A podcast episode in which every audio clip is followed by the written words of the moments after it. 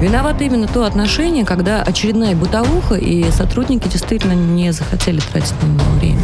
Вопрос пофигизма, тотального да. пофигизма к исполнению своих обязанностей. Да, да. И надо, чтобы а. каленым железом прям отпечаталось у них, что бить нельзя, пытать нельзя. Ева, если каленым железом бить нельзя, это тоже нет. Нет, я имею в виду Программа «Правозащитники». И здравствуйте, здравствуйте, дорогие граждане Российской Федерации. С вами самая правозащитная из всех правозащитных и самая правовая из всех правовых программ на волнах радио «Спутник». За ваши права сражаются, а потом рассказывают об этом Екатерина Дашевская, то есть я, правозащитник, пресс-секретарь профсоюза адвокатов России, пресс-секретарь профсоюза арбитражных управляющих и заместитель председателя коллегии адвокатов «Бастион защиты». Со мной в студии Иван Владимирович Мельников, вице-президент российского подразделения между Международного комитета защиты прав человека. Здравствуйте, Ваня. Здравствуйте, здравствуйте, уважаемые радиослушатели. С нами Ева Михайловна Меркачева, член Совета при президенте Российской Федерации по развитию гражданского общества и правам человека. Здравствуйте. Здравствуйте. И на волнах э, радио «Спутник онлайн» сегодня составляет нам компанию Александр Александрович Хуруджи, глава комитета э, по правозащите партии. Новые люди, очень ждем в эфире, уже подключается. Давно не начинали мы э, нашу программу с хороших действительно новостей. Мы рассказывали вам историю разлучения матери с сыном, и она закончилась благополучно. Родиону Голубкову 8 лет. Он не видел маму 3 года. Потому что не исполнилось решение, не исполнялось решение Московского Московского суда об отобрании ребенку отца а, и о передаче матери. Ребенок находился в федеральном розыске два года. Его нашли благодаря сообщению от подписчиков. Далее цитата правозащитника нашей коллеги Александры Маровой, которая вела этот кейс. Когда мы подъезжали к дому, Родион тихо сказал, «Мама, я очень скучал». У меня навернулись слезы. Прочитайте эти строки все те, кто делал все, чтобы решение суда не было исполнено никогда. Прочитайте, и пусть вы больше никогда не сможете спать спокойно за все зло, которое вы творите на своих должностях. Ева Михайловна, вам слово. А эта история, на самом деле, настолько важная была для каждого из нас, мне кажется. Почему? Потому что, представьте, все решения судов а, а, говорят о том, что ребенок должен быть с матерью. Несмотря на это, несмотря на то, что и, собственно, мы, мы даже понимаем чисто по-человечески, как важен контакт с матерью, мама его не могла увидеть.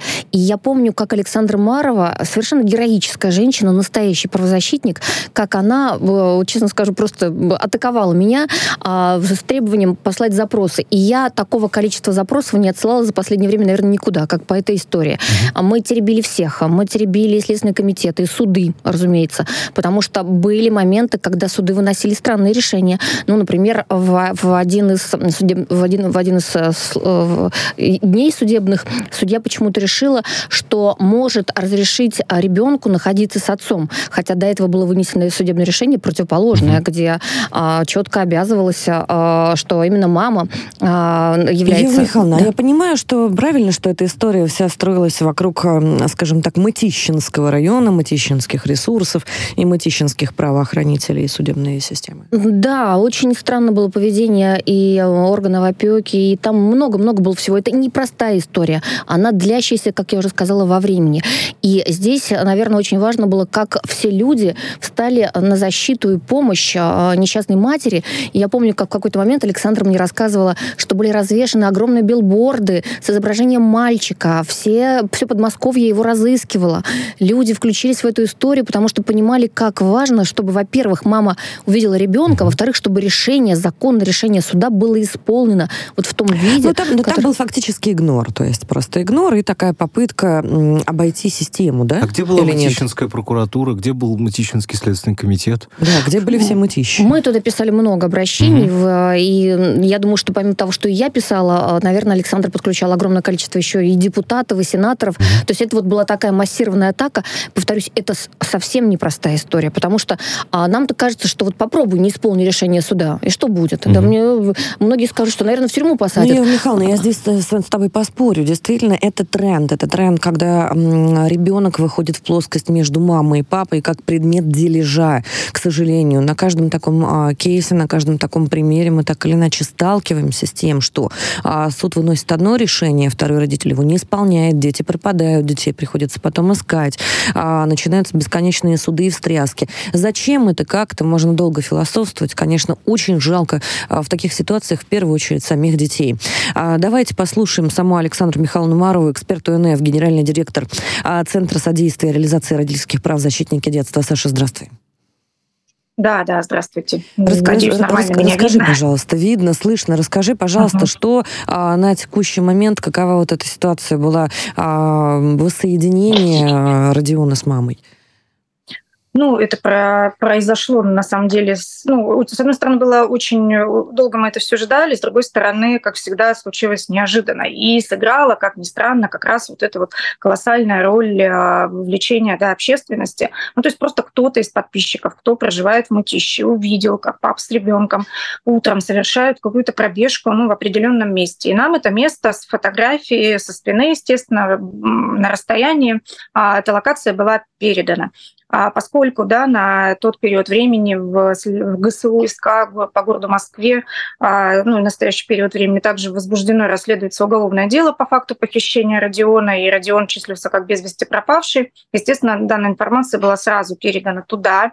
А, надо отдать должное и Следственному комитету, и 12-му отделу Московского уголовного розыска, насколько они оперативно отработали, приняли и отработали эту информацию. То есть уже через э, очень быстрое количество времени мы получили получили подтверждение, что да, действительно, ну, как бы папа и ребенок а, находятся в, в этом месте, был установлен подъезд, в котором, который они заходят, да, в котором они проживают. И, в общем-то, дальше это все уже было делом техники. Оперативники выстояли, надо отдать им должное, там практически всю ночь. И угу. на утро, когда папа с ребенком вышли, собственно, здесь они к ним уже и подошли. Попросили проехать с ними. А, ну, если так можно да, говорить, надо отдать должное. Да, это все было без истерик, без скандалов. А папа спокойно с ребенком сел в машину к оперативникам, и мы уже увиделись в Следственном комитете. И передача ребенка, там уже были приставы, а, которые ну, максимально безболезненно организовали передачу ребенка. Ну, то есть, если мы уже привыкли видеть да, истерично бьющегося ребенка, который кричит: Я к маме не пойду, я ее боюсь, я ее видеть не хочу, очень часто да, вот именно так происходит исполнительное действие, потому что ребенка настраивает против матери. Часто Здесь проводят, проводятся работы, и даже привлекаются психологи, более того, да, коллеги, да, для да, того, да. чтобы именно вот этот момент, а плюс все дополнительные экспертизы, ребенок прошел максимально агрессивно в отношении того родителя, с которым, в общем-то, идет спор. Это правда. Ну, в общем, да, и поэтому Родион э, максимально безболезненно был передан маме, он с ней пошел, вложил ручку ей в руку, они спокойно вышли из кабинета, и, в общем, да, да, очень мало времени прошло, как он начал сразу с ней обниматься, говорить, что он по ней скучал, рассказывать разные истории, да, совершенно дикая история о том, что ребенку приходилось называться чужим именем, то есть его зовут Родион, а он назывался по просьбе папы другим именем, э, когда играл с детьми, когда занимался с репетиторами, то есть никто его не знал как Родионом, то есть это был такой механизм спрятаться, да. Но, тем не менее, вот э, какая-то такая мощная сила вовлечения, да, общества сработала, все равно их нашли, увидели и прекрасно отработали Александр, органы. А у меня такой вопрос. Вот эти два года, даже больше, Родион учился или только с репетиторами он занимался? Либо же он ходил все-таки в образовательное учреждение, и они не передавали информацию в правоохранительные органы? Вот как все ни в какое учреждение он не ходил. То есть на протяжении того периода времени, пока мы его искали, мы видели да, в разных судебных материалах справки о том, что якобы ребенок э, проходит аттестацию в восьмой школе города Мытище. А, но, как мы сейчас выяснили у Родиона, Родион вообще в эту школу не заходил. Ну, то есть это прямое нарушение да, законодательства, потому что мы знаем о том, что аттестация проводится либо лично, а, либо если у ребенка есть показания к тому, чтобы не ходить. Да, не дистанционно. Комиссия в составе педагогов приходит к нему на дом, mm. эту аттестацию принимать. Ни то, ни другое соблюдено не было, ну, то есть ребенок фактически в школу не ходил, хотя аттестация у него есть за первые да, годы обучения. Ну, в общем, с этим еще предстоит разобраться. Конечно. Александр, есть сразу вопрос к вам. А скажите, пожалуйста, а кого-то вот из тех, ну, либо некомпетентных правоохранителей из Мытищ, которые не могли найти все это вот либо несколько наоборот, лет еще компетентных, либо, либо в тех вещах. Да, да. нет, не, не то, что компетентных, либо э, людей, которых нужно проверять на предмет наличия коррупционной какой-то составляющей составляющей. Вот их вообще наказали хоть кого-то? Вот у меня потому что пока, я считаю, э, не наказывают таких людей, ну, зло будет твориться, да, и, соответственно, большой вопрос, у меня, у меня нет такой вот прям, знаете, супер радости, да, я рад, что ребенок э, все-таки нашелся, но столько лет, Столько лет его никто не мог найти. А сколько еще интересных вопросов, да, да в А у меня, меня вот, кстати, сразу вопрос по поводу искусственного интеллекта, да. видеокамер. Мы же говорим, что а вот, пожалуйста, почему не могли фотографию ребенка разместить, и чтобы искусственный интеллект помог в поиске? Ребенок жил в мытищах, ближайшее Подмосковье, ходил каждый день, а, и не только на пробежке, да. может быть, но посещал какие-то, не знаю, там, заведения, может быть, он в магазинах бывал, наверняка. Он же не мог сидеть а вот нам пишут интересную вещь. Напоминаю, у нас идет трансляция на ВКонтакте и на Рутуб, и ну вот на ВКонтакте нам пишут комментарии, Юрий пишет, сроки исполнения решений существуют, исполнители решений назначаются. У меня на работе у всякой задачи, даже самый малоизвестен исполнитель, за сроками следят. Вот о чем говорит Иван Владимирович, я, конечно, присоединяюсь. Саш, а вопрос такой, а те люди, которые должны отвечать за то, что а, ребенок с мамой потерял вот эти три года, за то, что решение не исполнялось, за то, что эти маневры странные а, сталкивались с ситуацией всевозможного попустительства, они по твоим прогнозам будут наказаны? Вы знаете, вы вот как с языка сняли этот вопрос, это мой такой прям, ну, крик души, потому что, да, вот каждая ситуация, когда ребенок возвращается к маме, где есть целая плеяда, да, чиновников, которые делали все, чтобы этого не произошло, эта ситуация потом приотпускается и к своему логическому завершению не доходит. И я очень не хочу, чтобы здесь было так же. Но, а, насколько мы все помним, я напомню, да, в свое время, в сентябре 2023 года Следственным комитетом было возбуждено уголовное дело по факту халатности лиц из числа органов опеки города Мытищи. На следующий же день это уголовное дело было отменено прокуратурой Мытищи, и, собственно, ходу дальше не было. Это, ну, Следственный комитет пытался это обжаловать, у него ничего не получилось. Ну, то есть палки в колеса как ставили в, этом, в этой части, так и ставили. Я вам более того скажу, у нас была еще а, очень интересная история, а, связанная с Наташей, с Родионом. Дело в том, что следствию удалось установить одного из нападавших на нее, э, когда у нее да, выхватывали Родиона в марте 2000, 2019 года. Этому человеку предъявили, наконец, обвинение, и следствие вышло с ходатайством об избрании меры пресечения в суд. Ну и что вы думаете? Первый, кто пришел на помощь в этой истории силам зла, так скажем, была прокуратура, которая категорически выступила против избрания меры пресечения в виде заключения под стражу. Как ну, интересно. То есть, Чудесный прокурор Мытищ. Прокуратура Мытищ выступает против э, того, чтобы э, наказать человека, детей, который да. пытался похитить Ну, это, не, это была ребенка. не Мытищинская прокуратура, это а, была одна из московских прокуратур. Угу. Но в целом это, да, это это звенья одной цепи. Поэтому говорить о том, когда мы уже сможем хоть кого-то из них привлечь к ответственности, но пока что остается только довольствоваться тем, что мы, ну, честно скажу, сделали такую славу на всю страну, что аномальная зона мытища стала уже практически нарицательной историей. Вот во, во, воистину, зона 51 правового, правового спектра.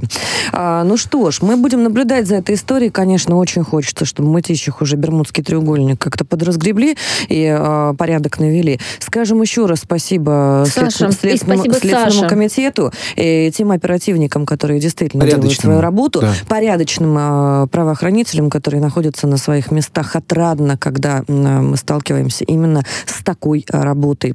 Александра Михайловна Марова была с нами, эксперт УНФ, генеральный директор АНУ Центра содействия реализации родительских прав, защитники детства. Саш, а если ты с нами еще, у меня еще один есть вопрос а, кратенький. А, но а, Саша уже отключилась, да, Ева Михайловна. Вот а, да. тогда вопрос к вам. А, мы с вами регулярно проходим такие вещи. Саша наша коллега. Да.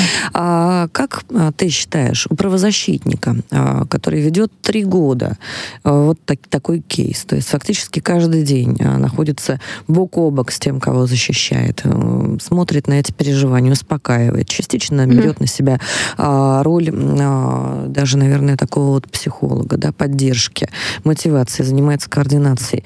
Когда э, кейс заканчивается благополучно, какие ощущения личные? Я думаю, что это, это прям невероятное счастье. А, я почти уверена, что эта победа даст Саше силы дальше бороться за других детей. Ведь у нее таких историй, насколько я знаю, десятки. А, просто, наверное, была очень уж такая, знаете, вопиющая история с Родионом. А, и она была удивительна с позитивной точки зрения, как раз когда общественность включилась. Повторюсь, вот эти вот билборды, растяжки, на которых которых uh-huh. э, изображен мальчик, э, и где там написаны слова, что мама его ищет, пожалуйста, помогите. Неравнодушные люди, которые все это смотрели, просто писали слова поддержки маме. Просто это тоже, на самом деле, э, дорогого стоит. Это стоит дорогого. Да, а недорогого стоит э, реакция тех чиновников, которые все это время не могли Из это сделать. опеки, в первую ну, очередь. Иван Владимирович, да. что касается наших коллег, не только чиновники на правозащитников нападают, иногда и наши, а, скажем так, коллеги, поэтому ну, хотелось бы, хотелось бы завершить да. эту тему следующим следующим образом. А, вы знаете, всегда ситуация так или иначе приходит, там, сколько веревочки, веревочки не виться, к своему естественному финалу. Не всегда. Всегда, всегда В нашей стране, к сожалению... Иван Владимирович, я вас не перебиваю. Да. Я надеюсь, вы меня тоже. А, всегда становится понятно, а, кто на какой стороне. И Любая дискредитация, тем более правозащитников, а, так или иначе разово да, заканчивается крайне печально для тех, кто пытается вот таким вот образом покусать людей, а, искренне переживающих со своем, а, как говорит Владимир Владимирович, призвание. Потому что правозащитник — это именно призвание, а не профессия. Порадуемся еще раз, мы переходим, переходим к следующей теме, но к этой вернемся, я думаю, еще не раз, не один. Не могли мы обойти а, стороной блогеров на марафон желаний. С марта под налоговые проверки попали несколько крупных российских блогеров. Александра Митрушина, Валерия, она же Лертик, а, и Артем а, Чекалины, а также Елена Блиновская. В отношении их возбудили уголовные дела по статье об уклонении от платы налогов в особо крупном размере. На примере Елене Блиновской предъявили обвинения в налоговых аферах почти на 1 миллиард рублей. Это очень много. По данным следствия, Блиновская оказывая информационные услуги посредством сети интернет, используя схему дробления бизнеса, занизила полученные доходы и не уплатила за период 19-21 год а налог на добавленную стоимость и налог на доходы физлиц на общую сумму свыше 19, 918 миллионов рублей. Объяснили задержание Елены Блиновской в Следственном комитете. Вот таким вот образом. Елена Митро... а, Митрошина сообщила, что погасила основную сумму долга перед налоговой – 127 миллионов рублей. По ее словам, основную часть задолженности она оплатила сразу после возбуждения уголовного дела. И уже последние 9 миллионов заплатила вчера. А признает ли она а, свою вину перед налоговой? Частично да, заявляет э, девушка. По ее словам, она всегда платила налоги, но не уделила должного внимания сфере бухгалтерии. Признаю свою ошибку. Говорит, действительно, некоторые налоги были недоуплачены. Как сообщил телеграм-канал, известный и большой для проверки всех блогеров, которые зарабатывают более 50 миллионов рублей в год, ФНС сформировали специальный отдел. По данным наших коллег, проверка будет идти по списку миллионников, который а, создало МВД. В нем более 30 человек, в том числе а, некая а, дама, которая известна как инстасамка, Егор Крид, видеоблогер а, Гусейн Гасанов и прочие другие а, блогеры. Александр Александрович, я знаю, что вы с вами. Что скажете? Ну, коллеги, я хочу обратить внимание, что и блогеры, и стримеры в последнее время ворвались в информационную повестку. Связано это прежде всего с э, негативным фактором, то есть если раньше там ну, обсуждались какие-то темы, связанные с тем, что блогер что-то купил или э, кого-то побил или куда-то улетел на машине и так далее, да, сейчас это связано с налоговыми делами, с налоговыми претензиями, а в отношении стримеров в основном, конечно, это связано то, что сегодня ужасная ситуация произошла. Я надеюсь, мы на следующей передаче подробно рассмотрим и заодно будем понимать а, все подробности произошедшего ужаса. В общем-то, а, к сожалению... Это ты про что, Александр? А, Расскажи вкратце, потому про, что... Да. Это про стрим, а, в котором в эфире прямо девочку 12-летний убил мальчик 16-летний 13-летнюю девочку, которую предварительно да. заманили а, и под а, да. стрим просто в жестокой форме а, расправились с ней, при этом ну, заранее есть, подготовив почву. Мы, а, Александр Александрович, это, это тема, да, да. Это, это тема следующего эфира, но тем не тема. менее это все про блогинг. То есть, а, как я сегодня сказала нашей редакции, пока мы готовили репортаж, любую просто нечисть уже а, то блогером называют, то стримером называют. И да, действительно, коллеги. не хватает, объективно это очевидно, не хватает регулирования в этой сфере. С нами на связи Илья Антонович Смирнов, адвокат коллегии «Бастион защиты». Илья Антонович, ну давайте с вами об этом вкратце прям поговорим. Дайте с вами нам нас, пожалуйста, в сфере блогинга, вот этого стриминга и прочего, а в том числе в вопросе уплаты налогов, последствия неуплаты налогов и регулирования какого-то правового нам в ближайшее время хоть какого-то порядка ждать или нет? Или вот это безобразие будет продолжаться? Коллеги, приветствую. Снова у нас любимая статья 105. Это уклонение от уплаты налогов.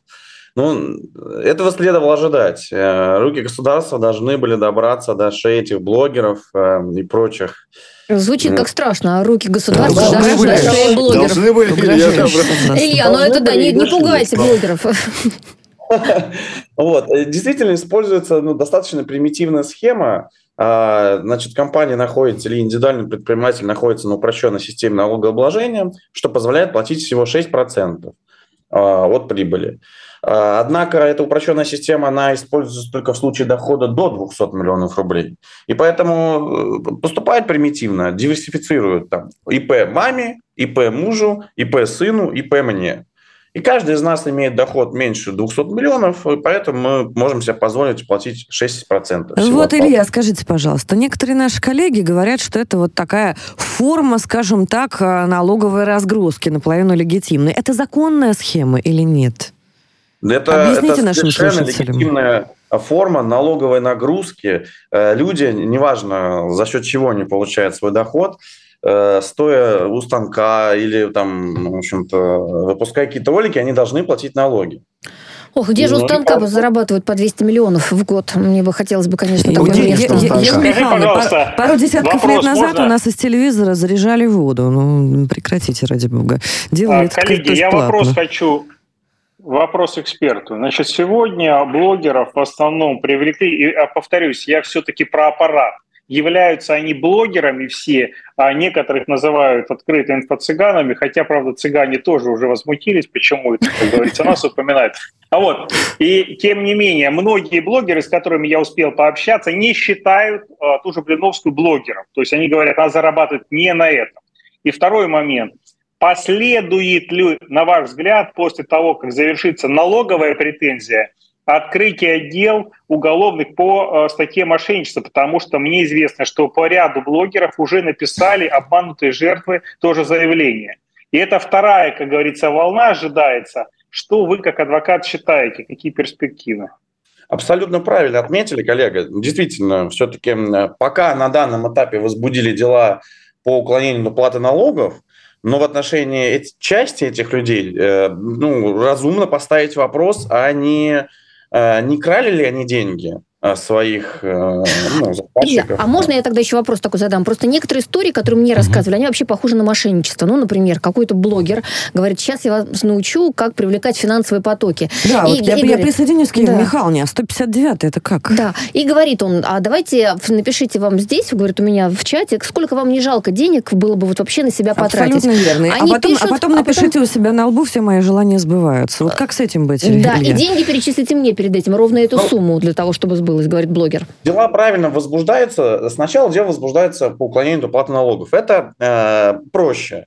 То есть все-таки для того, чтобы доказать, что человек там э, мошенник, это достаточно непростой экономический состав. Должно быть заявление потерпевшего, должно быть там причинно-следственная связь и прочее. То есть государство в лице правоохранительной системы поступает совершенно правильно, я считаю. То есть сначала возбуждается дело по э, уклонению от уплаты налогов, и дальше уже в ходе расследования добываются доказательства, допрашиваются свидетели, истребуется информация из банков и прочее. И уже вполне себе возможно предъявление обвинения э, в совершении преступления мошенничества, да, 159-я, поминовенная Екатерина. А, очень быстрый ну вопрос. Ну, вот, Илья, скажите, кажется, Илья скажите, пожалуйста, как вы считаете, да, да, нет, нет, а, мы ждем продолжения банкета, то есть продолжение истории по блогерам по 159 статье? Хочется, чтобы, да-да, ну, хочется, чтобы да-да. Илья Антонович Смирнов считаю, был что... с нами, адвокат коллегии «Бастион защиты». Илья Антонович, спасибо вам огромное. Я напоминаю вам, что у нас есть телефон прямого эфира 8495-9595-912. У нас есть WhatsApp 8968766311 и телеграм-канал радио, нижнее подчеркивание, «Спутник». Там есть чат-бут. Вот туда нам обязательно нужно писать вопросы. Также можете писать вопросы в чаты наших каналов, а они все ищутся по фамилии. Все правозащитники правозащитники перед вами в открытом доступе видят вас, слышат вас и защищают ваши права. А мы вернемся буквально через несколько минут после новостей. Не переключайтесь, будет еще интересно.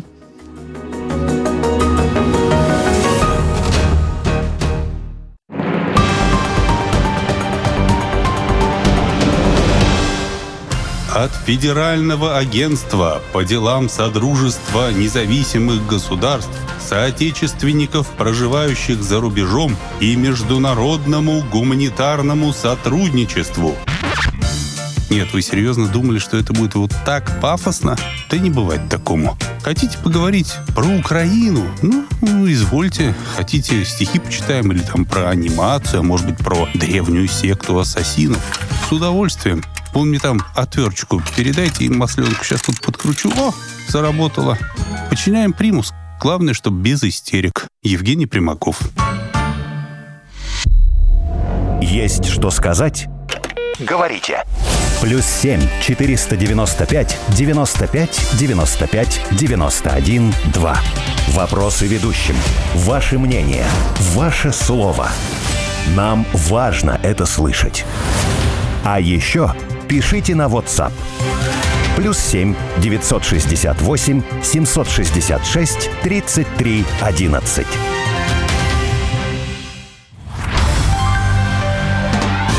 Здравствуйте, с вами педиатр Антон Равдин. Включайте радио «Спутник» по субботам в 12.00. Будем говорить о самом ценном в нашей жизни, о наших детях. Питание, болезни, особенности развития и любые интересующие вас темы. До встречи на волнах радио «Спутник».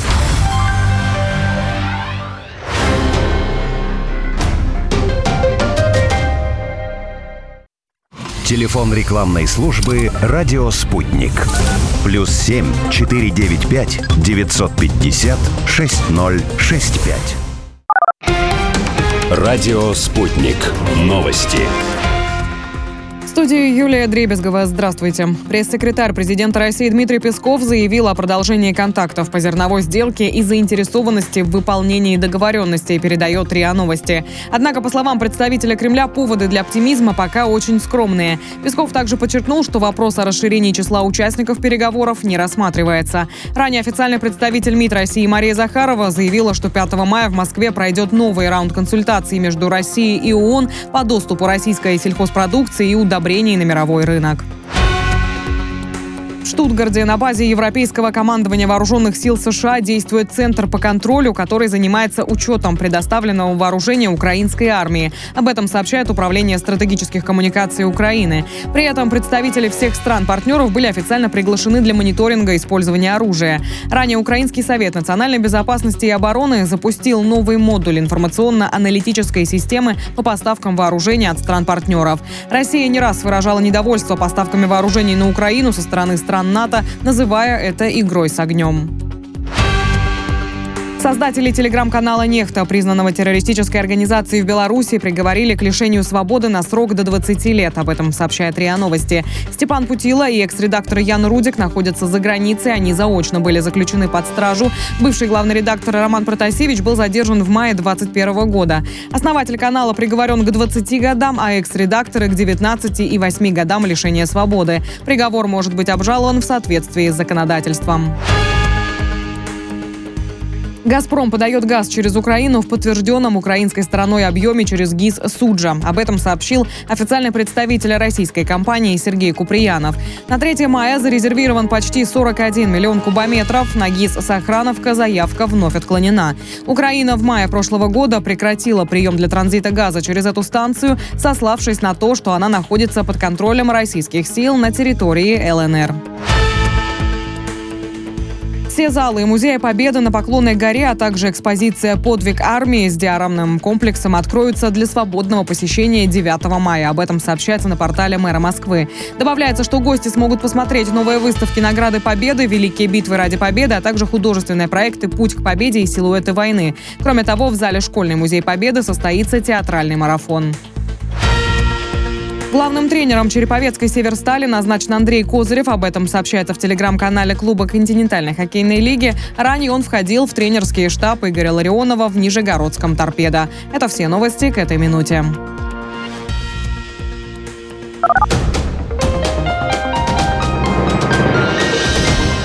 Следующий выпуск через полчаса на радио «Спутник».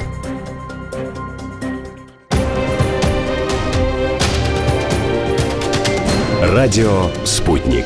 Разберемся. Москва, 91,2. Санкт-Петербург, 91,5 FM.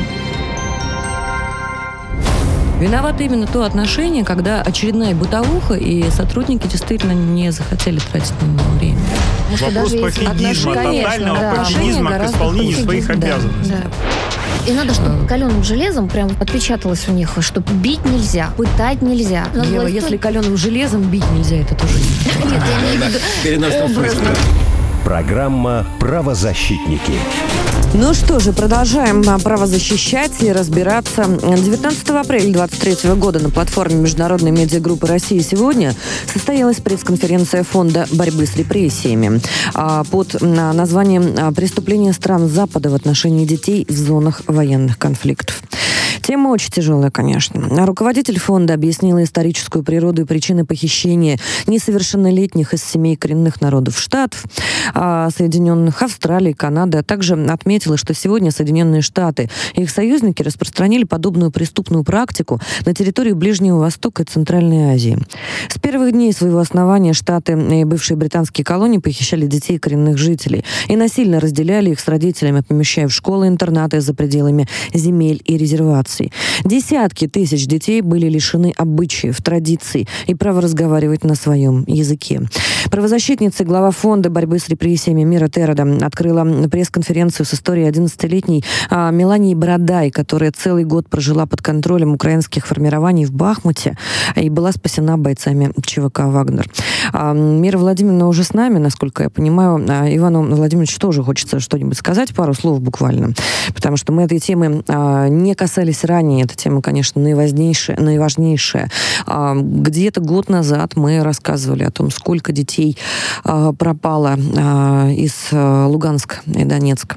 Примерная цифра, конечно, нам известна. Это от двух до четырех тысяч малышей, но точную мы вряд ли узнаем, по крайней мере, в ближайшее время.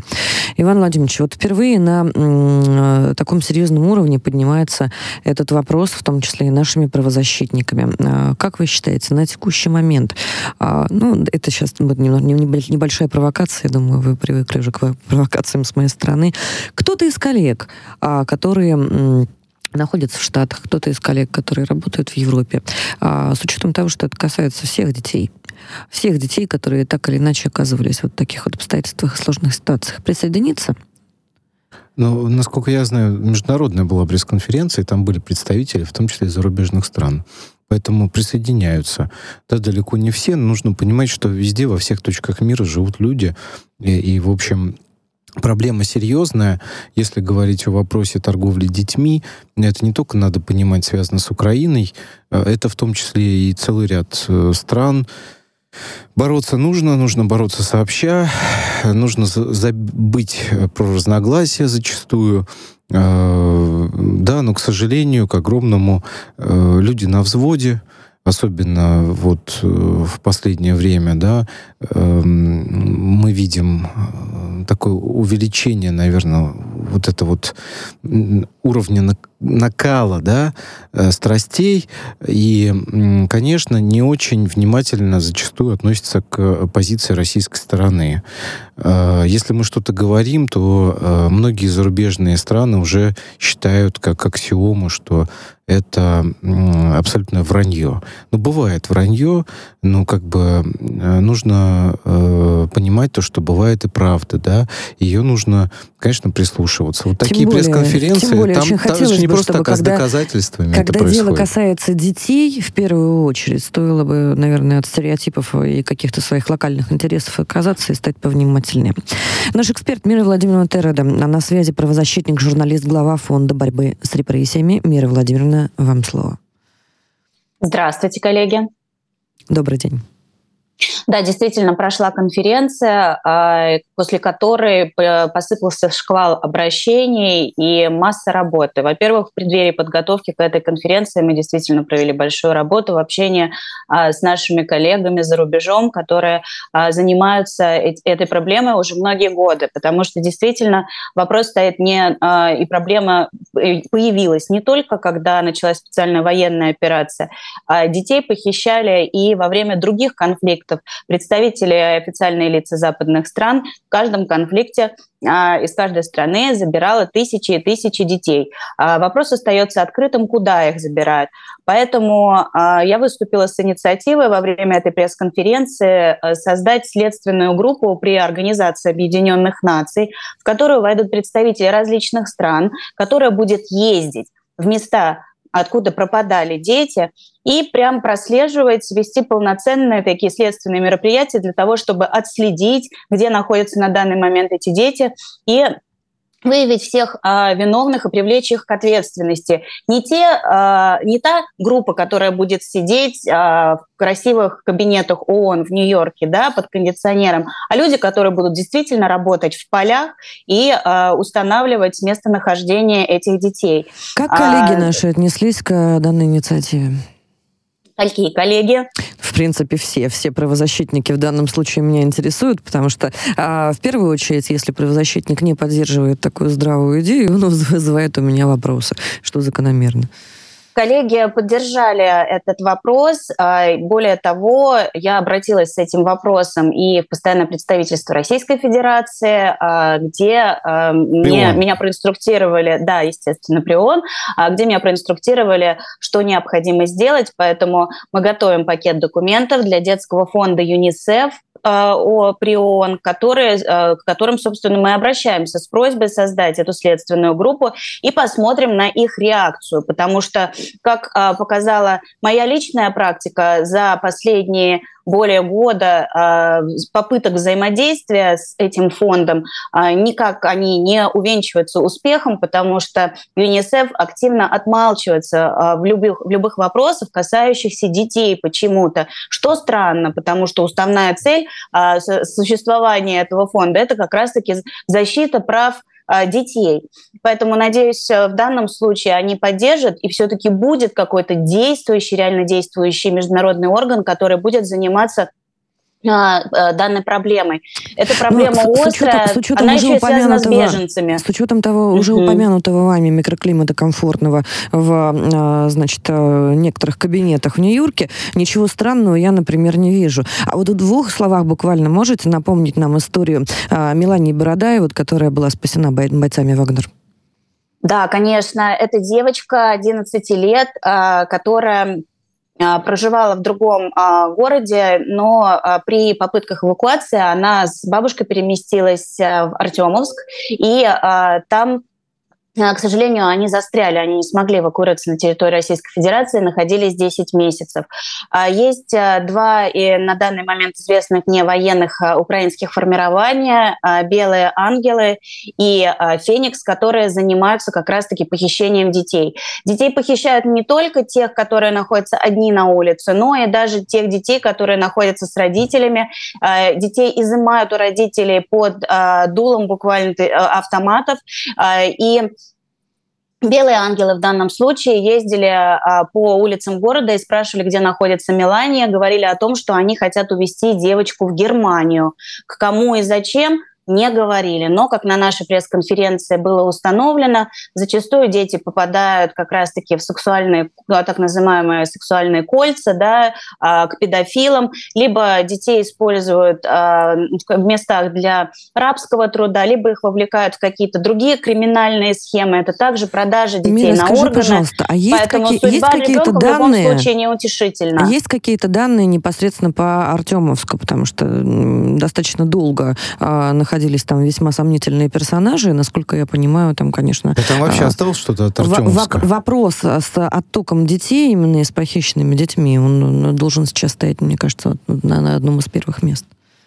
А, из а, известных мне данных а, я знаю еще двух детей, которые подверглись, о двух детях, которые подверглись подобному. Был еще эвакуированный мальчик Вова, и была девочка четырех лет, которую эвакуировать не успели, потому что белые ангелы изъяли ребенка и увезли в неопределенном направлении, забрали ребенка прямо на глазах родителей как раз-таки под угрозой расстрела. У меня огромный вопрос, э, вот э, важный.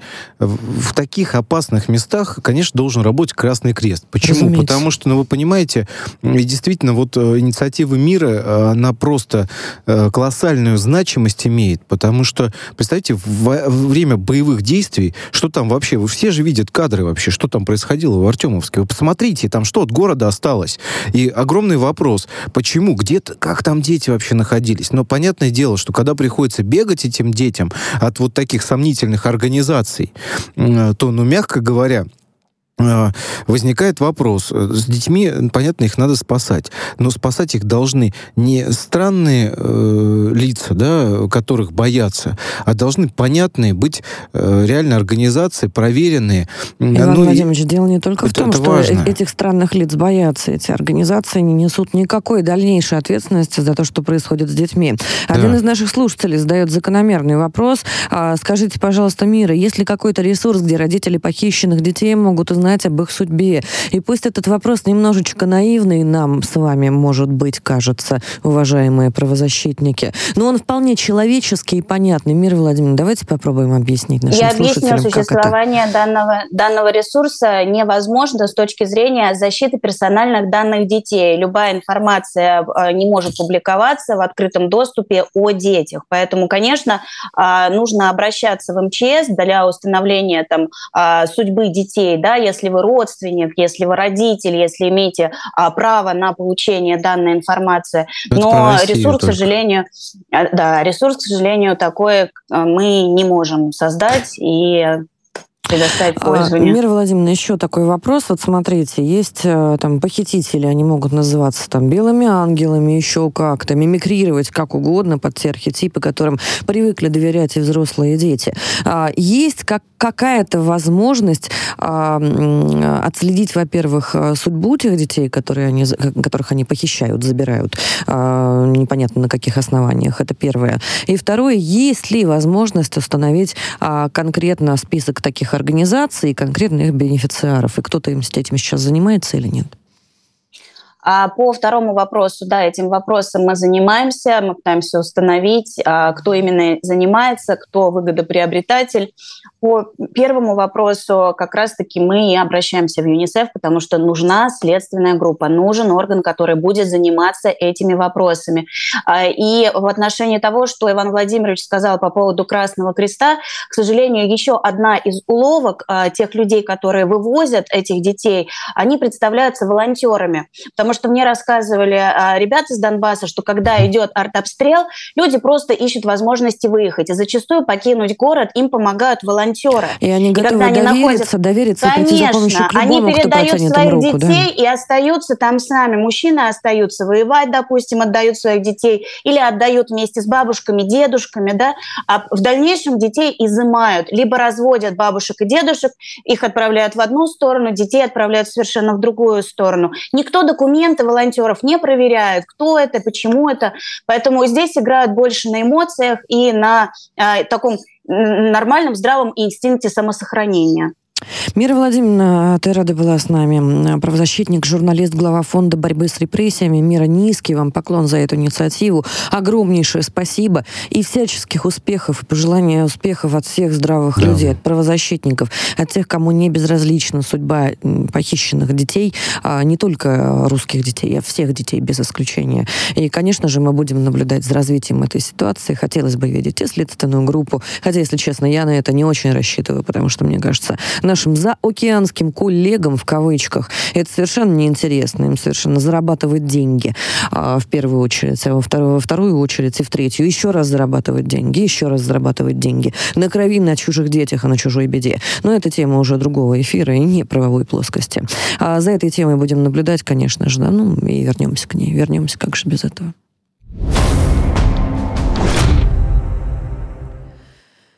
Кассационный суд отказал Союзу цирковых деятелей России на крупнейшей в стране организации цирковых артистов в кассации о неправомерной ликвидации их организации. Более 1600 артистов, среди которых даже ветераны Великой Отечественной войны, остались без организации, основанной самим Никулиным. Причина ликвидации открытия отделений в ЛНР. При этом Московское управление Минюста указало в своей претензии, что открытие отделения было в иностранном государстве. Видимо, подразумевая, что ЛНР часть иностранного государства или что это. А По Есть ли шансы обжаловать это Украина, решение? Наверное. Вопросы, вопросы. А также, по мнению адвоката организации, Минюст, когда оценивал те нарушения, которые были совершены а, Союзом, не учел обзор практики Верховного Пленума а, номер 64 54, который говорит о том, что нарушения должны быть кратными. То есть должны были выписать предписание, дать возможность устранить нарушения, которые некоммерческая организация совершила. И если они не устранены, только в этом случае идти на ликвидацию и применять высшую меру. Как так получилось, что все эти условия не были соблюдены, на них банально закрыли глаза, организацию, основанную Никулиным, э, решили просто ликвидировать вот под таким странным э, соусом, под такой странной аргументацией. Давайте разбираться, Иван Владимирович, вам слово. Я был на этом судебном заседании. Эм, когда я поднялся на этаж, первый вопрос, который меня вызвал, э, так сказать, я увидел рядом с залом судебного заседания несколько женщин и мужчин, знаете, вот, вот так вот, полностью пиджаки в орденах у этих людей. Так, возле это ветераны Великой Отечественной войны были? Да, да, ветераны Великой Отечественной войны. За 95 лет это люди, которые пришли поддержать а, свою организацию. Представляете, да? А их не пустили в зал судебного заседания. Да. Почему это, не, это произошло? Огромный у меня вопрос. Не пустили их, понимаете, как чудесно у нас, да? А, кассационный суд, второй кассационный суд в, в Москве, у меня, конечно, вообще просто... Я зашел, значит, в зал судебного заседания, увидел, опять же, большое количество людей. Все дружно надеялись на то, что суд э, э, не даст ликвидировать одну из самых известных в мире, в мире, господа, организаций э, цирковых артистов. Российский цирк, он известен на весь мир. И вот уничтожать, просто ликвидировать, да, организацию известную на весь мир, но мне кажется, очень странно. Когда люди вот эти приходят, мне так жалко было, вы знаете, вот этих вот э, бабушек, дедушек, которые кровь свою проливали за наши с вами э, будущее. И что меня поразило, отношения, при этом в судебном конечно, заседании я посмотрел, согласна. Э, вы знаете, ни, никого не пустили за стол из представителей э, вот этого циркового союза, даже юристов не пустили. Это Зато почему? сели, сидят три представителя Минюста московского и улыбаются. Угу. Улыбаются. Вы можете себе представить? У меня просто... Что смешного-то? Что смешного, господа? Смешно то, что вас ветераны там э, ждут, э, да, значит, э, здоровье теряют э, в коридоре и вынуждены ходить, э, значит, э, или что? Что смешного-то, я не понимаю. Или то, что э, вы считаете частью иностранного государства э, Луганскую Народную Республику? Что ну, смешного? Вот, вот, Может вот быть, здесь, вот здесь Россия, очень большой да, вопрос, на каких основаниях? Мне, мне, очень, мне очень интересно, понимаете? И, конечно, в суд меня поразило решение суда. Я надеялся на то, что все-таки как-то разберутся вот действительно надеялся на то, что разберутся. То, что представитель прокуратуры тоже Иван выскажет свою а позицию суд, соответствующим суд, суд не образом. смутился вот этой вот фактурой, опять же, да? Ну, и, как я понимаю, нет, но видите, решение-то отказали. И, хотя я, я не понимаю, как такое вообще могло быть э, у нас в стране. Давайте но... спросим нашего угу. эксперта. Яна Станиславовна Шевченко с нами на связи, руководитель Союза цирковых деятелей России. Яна Станиславовна, здравствуйте. Слышно ли нас? Я член правления Союза цирковых деятелей и трижды избран председателем правления. Но Минюст препятствовал мне зарегистрироваться ЕГРЮ. Так. Постоянно а... нам препятствовали, потому что них были свои виды на это. Интересно, скажите, пожалуйста, а вообще вот сама вот суть этой ситуации, то есть почему, а, даже вот, ну, вы, наверное, нам объясните, почему суд не реагирует на то вот это вот обоснование, что, а, мол, а, а, открытие филиала в Луганске ну, э, осуществлено на территории иностранного государства? Там это как получилось? Том, длинная, долгая, длинная история, что дело в том, что Союз цирковых деятелей находится в очень хорошем жирном месте на Ефремово в центре Москвы. И на это здание очень давно покушаются братья Запашные. В 2016 году они проиграли в выборах народному артисту Беляуру Евгению Минчу. И пять лет э, вынашивали идею еще раз выйти на выборы. В 21 году... Сейчас, извините, когда... Яна, я могу вас попросить все-таки, давайте мы вернемся немножко к теме суда, да, это понятно. Э, значит, что вы считаете, что там возможно здание захват, Но захватить это, хотят. Это, это, это, это понятно. Да, у нас нет да. Пока, мы, да. мы с вами предположить можем. Э, нам интересно вот именно судебное заседание. Меня удивило. Э, расскажите подробнее вот об этих вот ваших коллегах по союзу цирковых деятелей, да, в орденах всех. Что, что это за люди? Что это за ветераны Великой Отечественной? Ветераны, это все были ветераны цирка, которые с самого начала 30 лет э, в, это, в этой организации. 25 лет был председателем правления КИО. Через пять лет выбрали Беляура и после этого меня.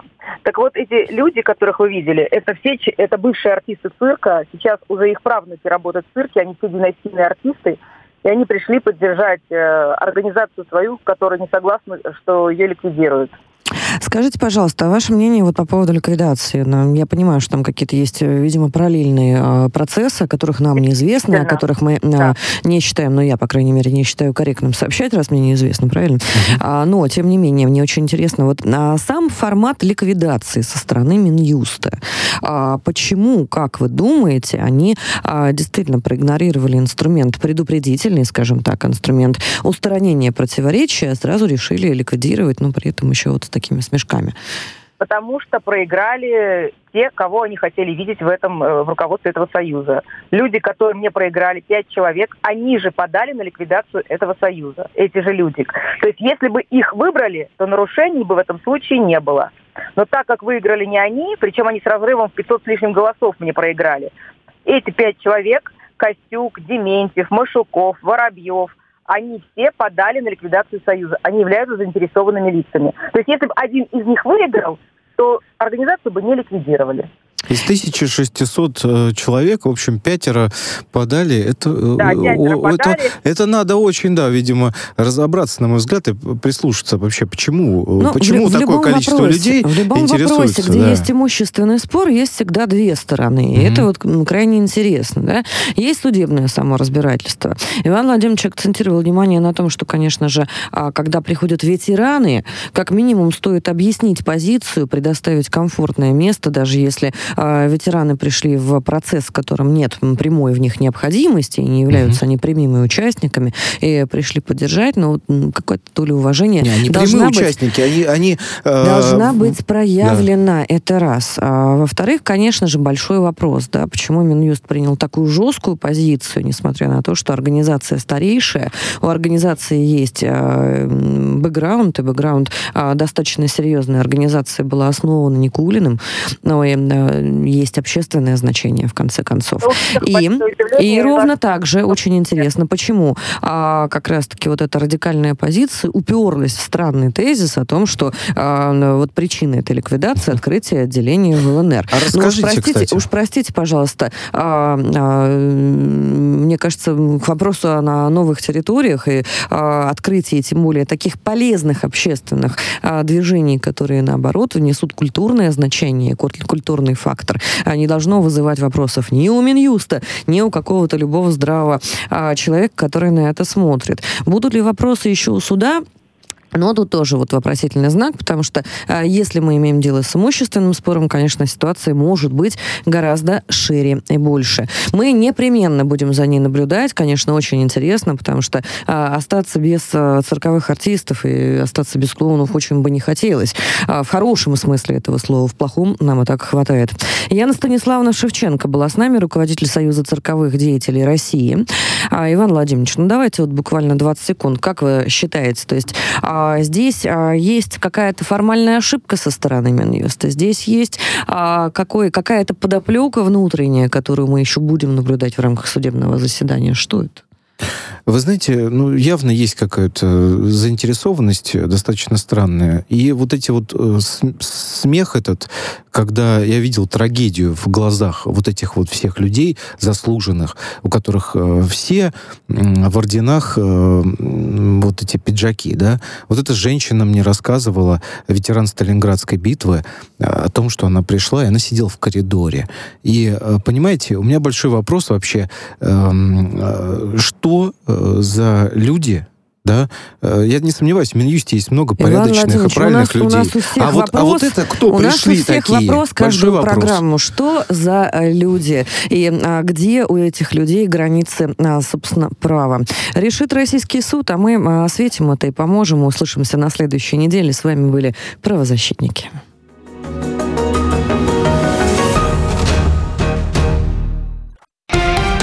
Радио «Спутник».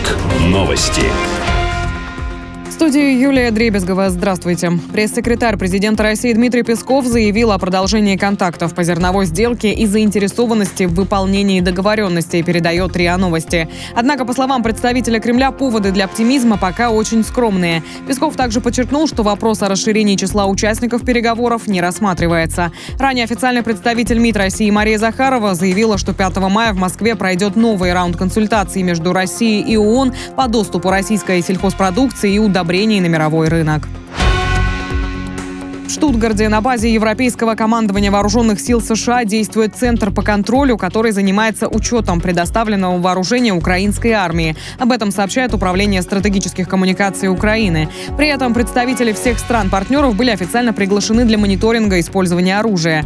Ранее Украинский совет национальной безопасности и обороны запустил новый модуль информационно-аналитической системы по поставкам вооружения от стран-партнеров. Россия не раз выражала недовольство поставками вооружений на Украину со стороны стран НАТО, называя это игрой с огнем.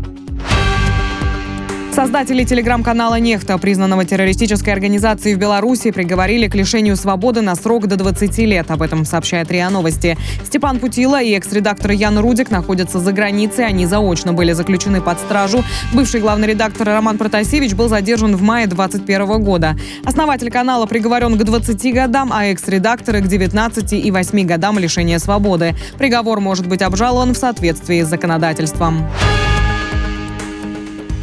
«Газпром» подает газ через Украину в подтвержденном украинской стороной объеме через ГИС «Суджа». Об этом сообщил официальный представитель российской компании Сергей Куприянов. На 3 мая зарезервирован почти 41 миллион кубометров. На ГИС «Сохрановка» заявка вновь отклонена. Украина в мае прошлого года прекратила прием для транзита газа через эту станцию, сославшись на то, что она находится под контролем российских сил на территории ЛНР. Все залы Музея Победы на Поклонной горе, а также экспозиция «Подвиг армии» с диарамным комплексом откроются для свободного посещения 9 мая. Об этом сообщается на портале мэра Москвы. Добавляется, что гости смогут посмотреть новые выставки «Награды Победы», «Великие битвы ради победы», а также художественные проекты «Путь к победе» и «Силуэты войны». Кроме того, в зале «Школьный музей Победы» состоится театральный марафон. Главным тренером Череповецкой «Северстали» назначен Андрей Козырев. Об этом сообщается в телеграм-канале клуба континентальной хоккейной лиги. Ранее он входил в тренерский штаб Игоря Ларионова в Нижегородском «Торпедо». Это все новости к этой минуте.